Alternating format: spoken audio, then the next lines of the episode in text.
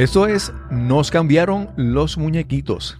Hoy continuamos la conversación con Lizaira Hernández Silva y hablaremos sobre cómo manejar tu dinero. Comencemos. Nos cambiaron los muñequitos. Mi nombre es Cristóbal Colón. Soy un comunicador, un bloguero, un podcaster. Y eso es, nos cambiaron los muñequitos, porque lo único constante en la vida es el cambio. Bienvenidos a Nos cambiaron los muñequitos. Gracias por acompañarnos en este episodio, el número 83. En este episodio continuamos conversando con Lizaira Hernández Silva. Continuamos con el experimento que hicimos en el episodio 82, donde comenzamos a hablar sobre su historia, su origen. En este episodio hablaremos sobre su experiencia y conocimiento sobre cómo manejar el dinero eficientemente, buscando paz mental y tranquilidad. Esperamos que disfrutes esta excelente conversación con Lizaira Hernández.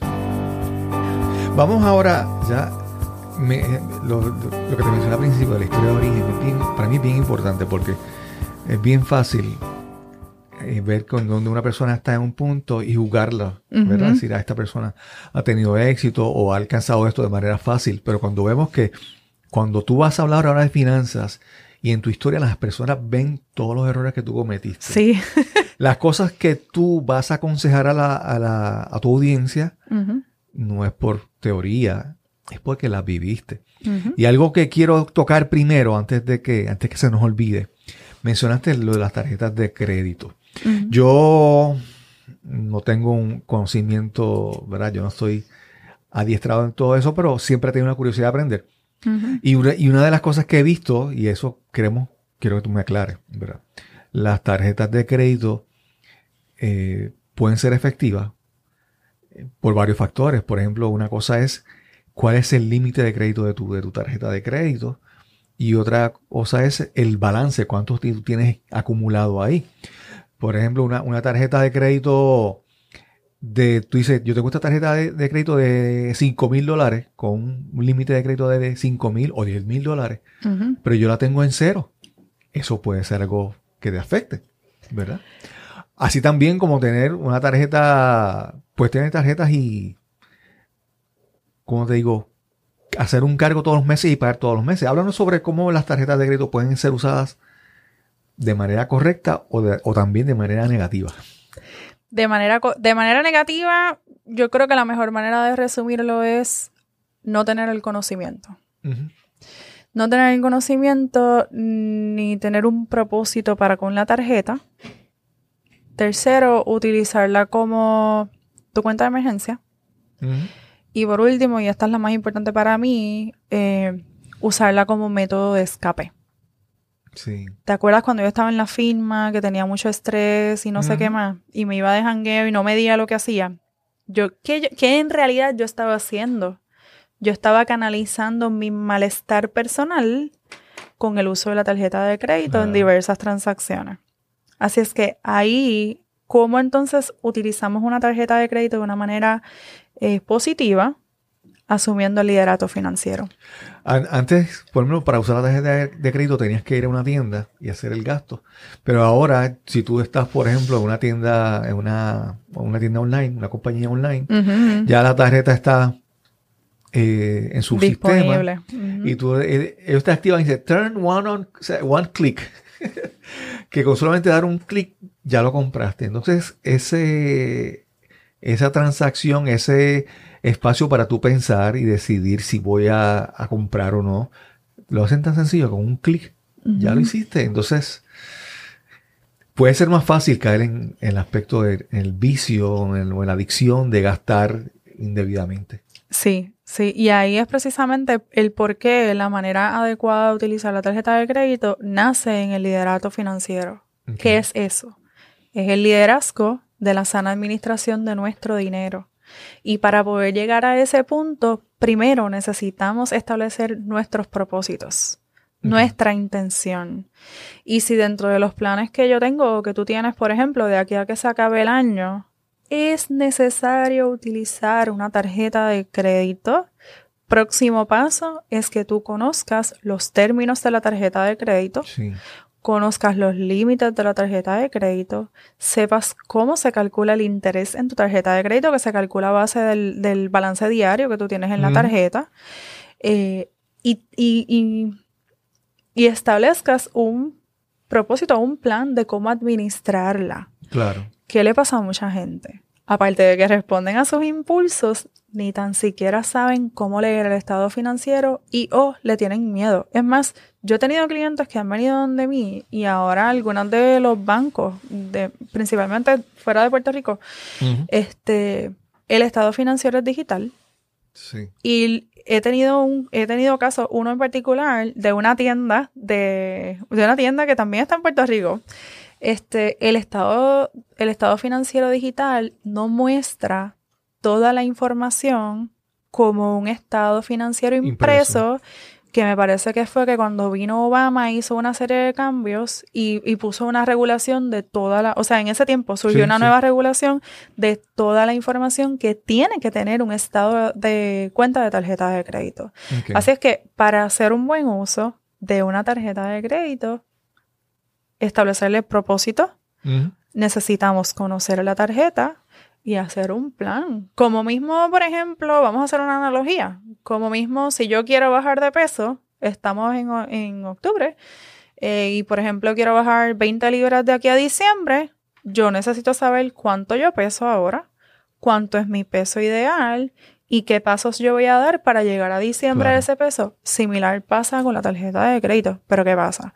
Como no está el conocimiento, la uso, como no la entiendo, pues la ignoro. Claro, claro. Y ahí se le complica el escenario a mucha gente. Sí. Hay tarjetas de crédito que son convenientes porque, por ejemplo, te dicen, mira, te demos un, le dicen un cashback, ¿verdad? Un- entonces algunos te dicen, si, lo- si lo usas para gasolina, el, el- el- la, la proporción de que te devolvemos es tanto. Y entonces, a veces uno usando esas, si uno lo usa conociendo y, cono- y lo usa con, con disciplina, uno puede, puede obtener beneficios. O por ejemplo, yo he visto tienda, tienda, eh, tarjetas, perdón, de algunas tiendas que cuando tú compras con la tarjeta de ellos, te dan una garantía extendida por mayor tiempo. Y entonces esas son cosas que si tú las usas favorablemente, con conciencia, puedes obtener beneficios. Y te hablo, o sea, por ejemplo un, un sitio que te dicen, si compras este en ser eléctrico con nosotros, eh, la garantía es un año, pero si compras a través de la tarjeta de nosotros, son dos años, tres años. Eh, lo que debo decir es que si conoces bien la tarjeta, puede ser un, beneficio. ¿verdad? Le puedes sacar el beneficio. Y específicamente para quedarnos con dos ejemplos concretos.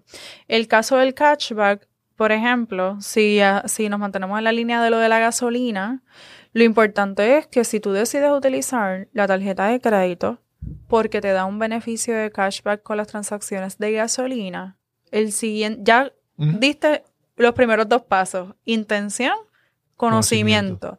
Tercer paso, es importante que tú conozcas cuál es tu consumo de gasolina mensual. Por ejemplo, en mi caso son 80 dólares. Pues yo sé que mensualmente le voy a estar cargando 80 dólares a esa tarjeta que me va a dar X beneficio de cashback y eso tiene que venir acompañado con mi disciplina de, De pagar. repagar la tarjeta porque si no voy a caer en la trampa. Sí, pues entonces el, el, el porcentaje, la percentila de retorno de que te dicen Ajá. con compra, cuando, cuando tú pasas eso de un mes a otro, ya perdió el beneficio porque el- la tasa de interés es mucho más alta. Exactamente. Y entonces se perdió el propósito, ¿verdad? Exactamente, exacto. Y ahí es otro detalle. Hay que verificar ese cashback contra el interés mensual que la tarjeta me, va, Claro, me va a cobrar. ¿En realidad hace sentido o estoy cayendo en el juego de la tarjeta Claro. de crédito? Pero como te mencionamos, como mencionaste, Ajá. si tú sabes cuánto va a ser tu consumo, o por ejemplo, yo voy a comprar este enser, vamos a decir, un televisor, y me interesaría tener la garantía que me dan, pues yo puedo, ya tengo el dinero, Ajá. o ya tengo ahí, lo tengo presupuestado, pues Correcto. en vez de comprarlo con efectivo, lo, lo compro con la tarjeta para obtener este beneficio, pero sabes que al fin de mes vas a hacer el pago. Sí, o inclusive si puedes ese mismo día. O dos Sí, días después, claro, porque claro. si dejas el balance a un, 500 un televisor, bueno, dependiendo del televisor, le debe estar entre los 200 hasta 1200 Sí, dólares sí, posiblemente. exacto, exacto.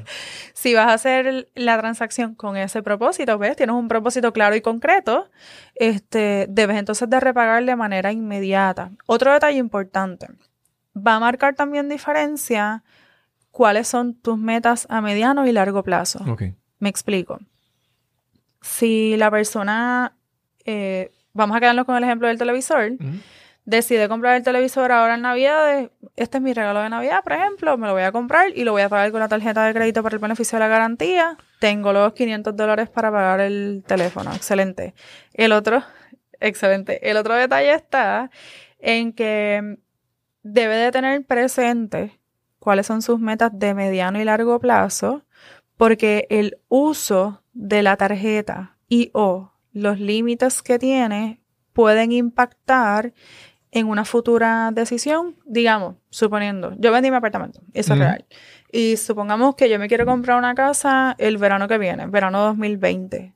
Yo, Lizaira, tengo esa meta a mediano plazo básicamente. Claro. Toda transacción que yo haga de hoy al verano que viene va a impactar el crédito. Entonces tengo que estar consciente de eso también, porque va a llegar un momento en que tengo que preguntarme qué es más importante para mí. Comprarme este televisor ahora y recibir ese beneficio de la garantía o buscar alternativas adicionales, dejar mi crédito quieto para cuando yo haga la Exacto, transacción de la exacto. casa, todo me fluya a Sí, mi no, favor. incluso lo primero que hay que considerar es, ¿realmente necesito el televisor? Ah, o, es, sí. o es que pasé por la tienda y lo vi tan bonito quise- que me- que, me, Definitivamente. antoje de comprarlo. Esa es la primera. Sí, y no, y si me quedo en el ejemplo del televisor, ¿cuántas horas a la semana vemos televisión? Claro. Porque claro. a veces entre el trabajo, los 20 compromisos que tenemos, o Bueno, el- hay, hay personas que toman la decisión de comprar un televisor simplemente por cómo encaja en la decoración de su sala. Oh my God, sí. Cuando en realidad con esos chavos se pueden ir de viaje para Santo Domingo o algo por el estilo. Sí. No, y algo que yo, yo he visto, por ejemplo, tú puedes tener, digamos, si tú tienes tres tarjetas de 10 mil dólares y ponle que no, que no estás gastándolas, ¿verdad? Pero tu crédito está comprometido porque es como si tú tuvieras tres préstamos. O sea, tú tienes tres líneas de crédito de 10 mil dólares, Sí. tienes 30 mil dólares ahí. Y si tú vas a solicitar, como en el caso de la, de la, de la hipoteca de la casa que quieres comprar el próximo año, eso te va a afectar. Tú dices, sí, pero está- eso está vacío, sí, pero es que tú puedes en cualquier momento ir y, y subir esas tarjetas y gastarlas. Sí, Entonces tú tienes ese, ese compromiso de, los de los 10 mil dólares en tres tarjetas, que son 30 mil, 30 mil dólares. te afectan Sí, en tu capacidad de adquirir otras cosas. exactamente. Y si lo pongo en el contexto de un analista financiero, cuando el analista financiero, primero que hay muchísimos elementos dentro de lo que tiene que ver con el crédito. Está la capacidad de pago, está el historial, depende también la combinación de crédito que tú tienes, este, la puntuación y una serie de elementos. Cuando el analista financiero se sienta y mira, esta persona tiene 30 mil dólares de límite de crédito disponible, me está solicitando, vamos a quedar en el ejemplo de hipoteca, quiere una hipoteca de 90 mil dólares, estamos hablando que ya, ¿sabes? 30 mil, lo otro, ¿de cuánto el salario? Exacto. Porque si la persona se gana 30 mil dólares al año y tiene 30 mil dólares de crédito disponible, Sí, está sí, liquidado para la hipoteca. Si la persona a lo mejor se gana 200 mil dólares al año y tiene una línea de crédito de 30 mil, depende de otros varios factores, pues quizás le dan el crédito. El otro detalle está lo siguiente. Cuando el analista financiero se sienta y pone como que todas esas piezas sobre la mesa y las mira, ¿qué es lo que está buscando el analista? ¿Cuánto riesgo esta persona Exacto. tiene de que no me repague? Exacto, exacto. Si cuando él hace su análisis, su respuesta es, esta persona tiene un alto riesgo de no repagarme o no le otorgo el préstamo, o si se lo otorga, Una tasa de interés. una más tasa de alta. interés mucho más alta. Este, así es que, por eso es que entonces traigo ¿verdad? de vuelta el ejemplo de la hipoteca y el televisor.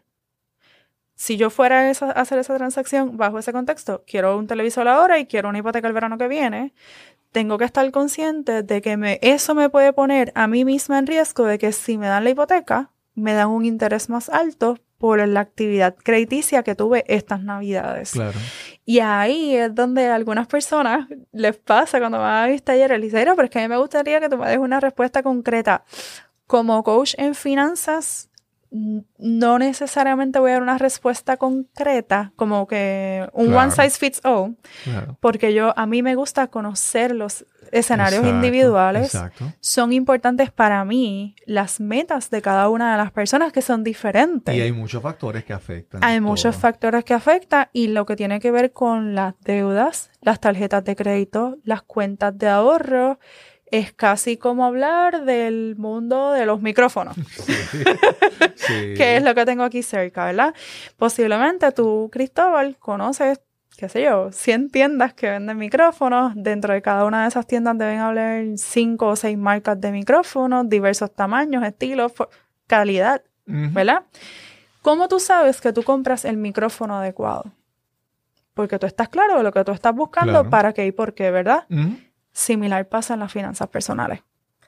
¿Qué sucede? Las personas piensan que existe como una fórmula única, igual para todo el mundo, pero si se trabaja de esa manera, el resultado es que se aniquilan muchos sueños. Claro. O la persona no vive al nivel óptimo de calidad Sí. de vida que genuinamente merece o desea. Y cuando, y cuando tú tienes deudas y cuando tu salario no cuadra con tus necesidades, eso te causa emocionalmente un gran estrés. Sí, Te causa angustia y sabemos que relaciones se afectan se por eso, por eso. Y te quería, volviendo al tema, una última punto, un último punto, y es cuando, por ejemplo, mencionaste lo que tú planificando la comprar la casa. En, en mi caso, yo un momento sabía que yo quería comprar algo costoso. Y una de las primeras cosas que yo hice fue empezar a... sus- Me suscribí a un sitio de estos que tú recibes, que monitorean tu crédito por un tiempo, ¿verdad? Y tú recibes informes. Cuando tú ves un informe de crédito, ahí, ahí realmente tú puedes ver muchas cosas que tú no sabes de ti. Hay veces que tú dices, mira, hay un error aquí que, que no, no tiene que, tengo que corregirlo. O hay veces que hay algo que está aquí que lo, lo hice sin que me di cuenta. Un, un mes que no pagué a tiempo y el pago no entró y aparece una, una marca como que no, tengo un retraso, ¿verdad? Eh, uno puede, con esa herramienta de que ahora tú puedes ver cómo tú es tu, tu, tu crédito, tú puedes comenzar a trabajar conscientemente a, a levantar eso. Con Sí. tiempo, con tiempo. Sí, sí, y ahí es donde entonces volvemos. Información es poder. Y eso que tú estás diciendo es esto mismo, información es poder. Lo importante es tener las metas claras y, y evaluarte, ¿sabes? Evaluarnos como seres humanos. ¿sabes? En el área de nuestras finanzas. De cara a lo que tiene que ver específicamente con el informe de crédito y estas plataformas de monitoreo, este, el informe de crédito es, yo siempre lo hago la analogía como con las notas de la escuela o de la universidad. Claro. Eso guarda un historial a través del cual un analista financiero cuando te va a dar un nuevo crédito, este, interpreta el carácter, la disciplina y el compromiso de la persona que está buscando el crédito. Esa es la función claro. del informe de crédito. Este, es importante que las personas sepan que si hubo un mes que pagaste tarde, la ley no autoriza que eso se cambie, eso se queda así. Lo único que se considera errores permitidos por ley que se puedan este, enmendar es que a lo mejor la institución financiera reportó algo incorrecto. Ujú. Tú pagaste a tiempo y te reportaron, qué sé yo, un pago de 90 días. Claro, Eso tú claro. lo puedes alegar. No, Este- y, y puede pasar también, he visto que hay una tarjeta que ya no está activa, ya tú se saldó y aparece activa todavía en el informe de crédito. A veces por equivocación una tarjeta que sale tu nombre como si tuvieras una tarjeta con otro sitio y no es así. Exactamente. Entonces, dentro del proceso de querer llevar una vida financieramente saludable, las personas lo que yo sugiero que hagan es cada cuatro meses halen el historial de crédito. Entonces, cada una de las casas acreditadoras este, te permite un informe de crédito gratuito anual. Mm, Pues, ¿qué vas a hacer? Estamos en octubre. En octubre vas, por ejemplo, a TransUnion, mm, halas tu informe de crédito gratuito. La puntuación es aparte. Sí. Por sí, la puntuación tú siempre tienes que pagar como entre 8 o 12 dólares. Claro. Vas, por ejemplo, a TransUnion y obtienes el historial ahora en octubre. Vas entonces a, por ejemplo, Equifax sacas el historial cuatro meses más tarde, que estamos hablando de octubre, noviembre, diciembre, enero, en febrero. Vas luego a Equinox y entonces este, de febrero a cuatro meses, seis meses es junio. Y así la persona se mantiene monitoreando su historial de crédito para validar que, que no hay que no incluya transacciones que no sean de, ¿verdad? Tuya. En tu sí, que es que la gente a veces piensa en, lo dicen, en la empírica o en el número, y más que, que, el número, lo importante es la información que está ahí, que puedes ver. Claro, y sobre todas las cosas, el número no es lo único importante. Entonces, a mí como coach en finanzas personales, también me inquieta que a veces yo veo que las personas se cohiben de hacer cosas, ah, porque se me daña el crédito. Oye, yo no estoy diciendo que dejes de pagar tus cuentas, eso no es. Claro. Pero en ocasiones hay unas transacciones que a lo mejor pudieran tener un impacto de bajarte cinco puntitos. Está bien, pero que eso se va a corregir porque tú vas a seguir pagando al día. no que la puntuación no te limiten. Cada vez que yo escucho a una persona así, volvemos. Yo no te estoy diciendo ve y daña tu crédito, eso no es. Pero tampoco vayas al extremo donde te lo voy a presentar en una imagen, un elefante amarrado de una silla plástica. El crédito no define tu valor como persona. El crédito no define quién tú eres. Exacto. El crédito, la puntuación crediticia y el historial son una métrica en el mundo financiero. claro. Entonces, lo otro importante, ¿cuál es la función del historial de crédito y la puntuación? Si la persona va a sacar una deuda en algún momento, pues que puedan ver su información. Pero si tú no tienes planes de sacar deudas, pues libérate un poquito de ese estrés. La vida es mucho más allá que la puntuación de crédito. Isaira, eh, el tiempo no nos dio. tenemos tantas cosas por hablar. Incluso no hablamos sobre tu programa. Tú tienes un proyecto que se llama Navidad presupuestada y feliz y vamos a tener que encontrarnos pronto para tocar ese tema, sí, porque Realmente todo lo que aportaste hoy es valioso y creo que es importante eh, y tenemos muchas cosas que seguir hablando. Eh, ¿Dónde te pueden conseguir? Pues mira, me pueden conseguir eh, primeramente por teléfono 787-226-1658. ahí salgo directo yo. Este, me pueden conseguir a través del email infosalvis. Salvis se escribe S-A-L-V-I-S P-R arroba gmail.com. Ahí me pueden escribir ya sea para citas individualizadas. Las personas que quieran empezar a trabajar con su presupuesto me pueden enviar un email con la palabra presupuesto y yo les envío la plantilla. Libre de costo y sin compromiso. Es en Excel. Pueden ir también a la página de Facebook y al canal de YouTube, que hay varios videos allí, Salvis PR, para que sigan aprendiendo. Qué bien, qué bien. Lizaira, Gracias por esta, por esta conversación tan interesante. Es bueno saber la historia y saber todas esas cosas que... que suceden. Sí, sí, porque a veces las personas tú le puedes decir la teoría y no, como que no. Ah, pero cuando le dices, esto me pasó a mí y esto ocurrió y yo lo resolví de esta manera, las personas pueden entender, es decir, se, se relacionan más con la historia, con, con lo que tú le estás diciendo. Sí, así es que esa es la idea, que sepan que ¿verdad? hay esperanza a través de la educación en finanzas. Yo sé que en nuestra isla hay muchos cambios sucediendo. Eh, no tenemos control de todo lo que está pasando en el exterior, solamente tenemos eh, la oportunidad de ejercer nuestro liderazgo en la sana administración de nuestro dinero. Y tan pronto tú aprendes, tú adquieres conocimiento, ese conocimiento se va contagiando a los demás. Correcto. Cuando tú eres padre de familia y tú cambias tus hábitos de, consumo y cómo manejas el dinero y tus hijos van, van a adquirir eso, van, van a ver cómo tú manejas el dinero y van a aprender. Así que no, no, eso, los beneficios son múltiples. Exactamente. Misaira, muchas gracias por esta excelente conversación. Gracias a ti. Y a ver si nos encontramos pronto en otro episodio. gracias sea. Y sin más que añadir, nos encontraremos en el próximo episodio de Nos cambiaron los muñequitos. Hasta la próxima. Gracias a Lizaira Hernández Silva por esta excelente conversación. Espero que haya sido de gran provecho, de gran aprendizaje para todos ustedes, para ti que nos escuchas. Porque aunque dicen que el dinero no compra la felicidad, cuando tenemos problemas de índole económicos, tenemos mayor ansiedad, mayor angustia, mayores preocupaciones y nos afectan en otros aspectos de nuestra vida. Y te quiero preguntar ahora qué te pareció este experimento de dividir una conversación en dos episodios, dividiendo la parte del origen y la historia y la parte del conocimiento y la experiencia. Recuerda, me puedes escribir al correo electrónico cristóbal arroba cristóbal arroba para que me des tus comentarios, tus sugerencias. Si disfrutaste el episodio, compártelo y gracias por escucharnos. Nos encontraremos en el próximo episodio de Nos cambiaron los muñequitos. Hasta la próxima.